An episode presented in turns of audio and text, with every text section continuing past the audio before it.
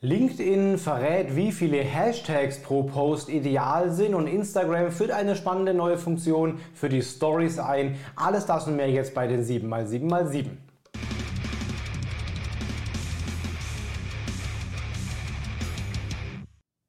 Hi, mein Name ist Felix Beilharz. Willkommen zu 7x7x7, den Online-Marketing News.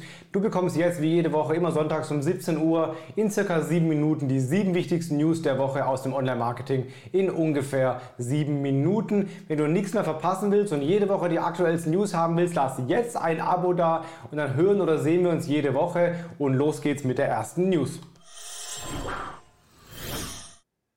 YouTube pusht die Shorts noch stärker. Ja, YouTube war ja einer der letzten Kanäle, die auf den Kurzvideo-Hochformat-Trend äh, aufgesprungen sind.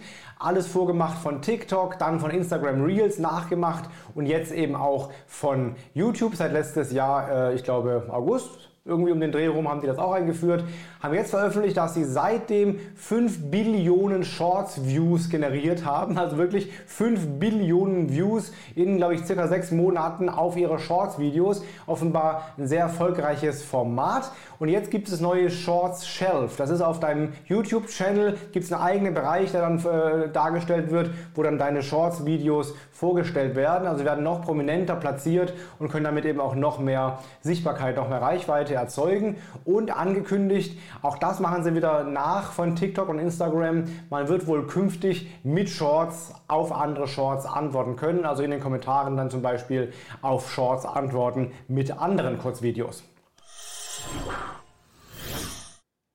Während YouTube und YouTube Shorts sehr erfolgreich ist, ist Google sonst im Social Media Sektor nicht so sehr erfolgreich, hat schon eine ganze Reihe an Social Networks begraben müssen. Ja, Google Plus kennen wir alle noch, das war so der größte Versuch bisher, aber auch Google Wave, Google Buzz, Orkut und eine, einige andere mehr wurden probiert und dann wieder aufgegeben. Jetzt äh, ist noch ein Kanal eingestellt worden, nämlich Google Currents. Ging an mir ehrlich gesagt völlig vorbei. Das ähm, war als Nachfolger von Google Plus gedacht, wird aber jetzt nächstes Jahr abgeschaltet und läuft jetzt bereits aus. Aber es gibt bereits einen Nachfolger, nämlich ähm, Spaces. Ja, Google Spaces soll wohl eine Mischung aus Twitter und Slack werden und ähm, soll laut Google Unterstützung für größere Communities und Kommunikation mit Führungskräften, Investitionen für verbesserte Suchen, Möglichkeiten für die Moderation von Inhalten und mehr bieten. Also der nächste große Wurf von Google oder der nächste Flop, wir werden es sehen. Aber offenbar Currents geht, Spaces kommt. Das wird viele Instagram-User freuen. Äh, ab jetzt oder ab demnächst, ich kann es noch nicht, manche können es bereits, wird gerade ausgerollt. Ab jetzt oder ab bald kannst du Insta-Stories liken. Also es wird jetzt demnächst in der Insta-Story neben dem Kommentarfeld und dem kleinen Papierflieger-Symbol dazwischen wird ein Like-Button erscheinen, mit dem du ein Like vergeben kannst. Aber keine Angst, das wird nicht auch noch in deinen Posteingang reinfließen und den noch mehr zumüllen, sondern diese Likes werden nur dargestellt auf der Statistikseite ähm, der, der Stories, wo du sehen kannst, wer die Stories gesehen hat. Da werden die Likes entsprechend auch äh, angezeigt. Also du bekommst da keine DM zugeschickt, sondern eben nur einen, ähm, einen Hinweis, einen optischen Hinweis in der Liste der Story Viewer. Aber demnächst kann man Insta Stories liken. Google hat letztes Jahr im Juni, Juli, August um den Dreh die Core Web Vitals ausgerollt, das große Page Experience Update, wo die Core Web Vitals eben auch ein Teil davon waren. Das wird nach und nach ausgerollt, dann im September war es dann fertig. Und dann kam die Ankündigung im November, dass es ab Februar diesen Jahres, 2022, auch für den Desktop kommen soll. Ähm, und die Core Web Vitals für den Desktop sind noch nicht da. Also ähm, da hat Google jetzt gerade veröffentlicht, dass es noch nicht ausgerollt ist und auch noch nicht wirklich absehbar ist, äh, ob es jetzt aktuell direkt kommt oder doch ein bisschen sich verspätet. Wer sich erinnert, die Core Web Vitals letztes Jahr haben sich deutlich verspätet. Es wurde ja Juni angekündigt und 1. September war dann endlich für alle ausgerollt, äh, beziehungsweise war dann die Wirkung auch voll da. Also es hat sich einiges, einige Zeit verzögert. Anscheinend verzögert sich es auch am Desktop, momentan noch nicht, aber es wird definitiv kommen, dass die Core Web Vitals und die anderen Page Experience Faktoren außer Mobile Friendliness dann auch für den Desktop demnächst gelten. Das heißt am besten jetzt schon optimieren. Google PageSpeed Insights Tool zeigt dir die Werte für Desktop und für Mobile an. Dann gibt es eine Entwarnung von Google für alle, die sich Sorgen machen über Duplicate Content. Ja, wie weißt vielleicht, das solltest du vermeiden, es sollte nicht mehrere Seiten geben mit dem gleichen Inhalt. Und eines der Probleme, die entstehen kann, ist eine PDF-Version der Inhalte. Ja, du hast eine Webseite und ein PDF und beide haben den gleichen Inhalt. Das hätte man gesagt oder hab ich, haben alle gesagt, das ist klassisch doppelter Content.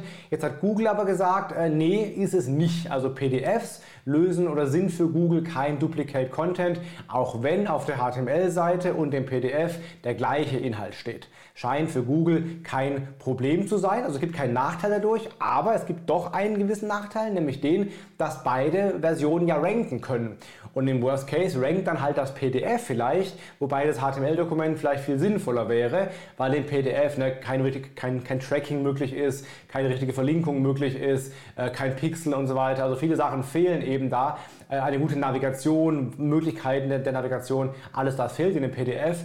Eigentlich wollen wir in der Regel keine PDFs im Ranking haben. Also Botschaft 1, es ist nicht schädlich. Botschaft 2, wenn du aber trotzdem die PDFs raushaben willst, nutze weiterhin NoIndex oder Canonical. Kannst du beides im Header der PDF-Datei eintragen, dann fliegen die aus dem Index raus und nur noch die HTML-Seite rankt, was in den allermeisten Fällen eigentlich das bessere Ergebnis sein dürfte.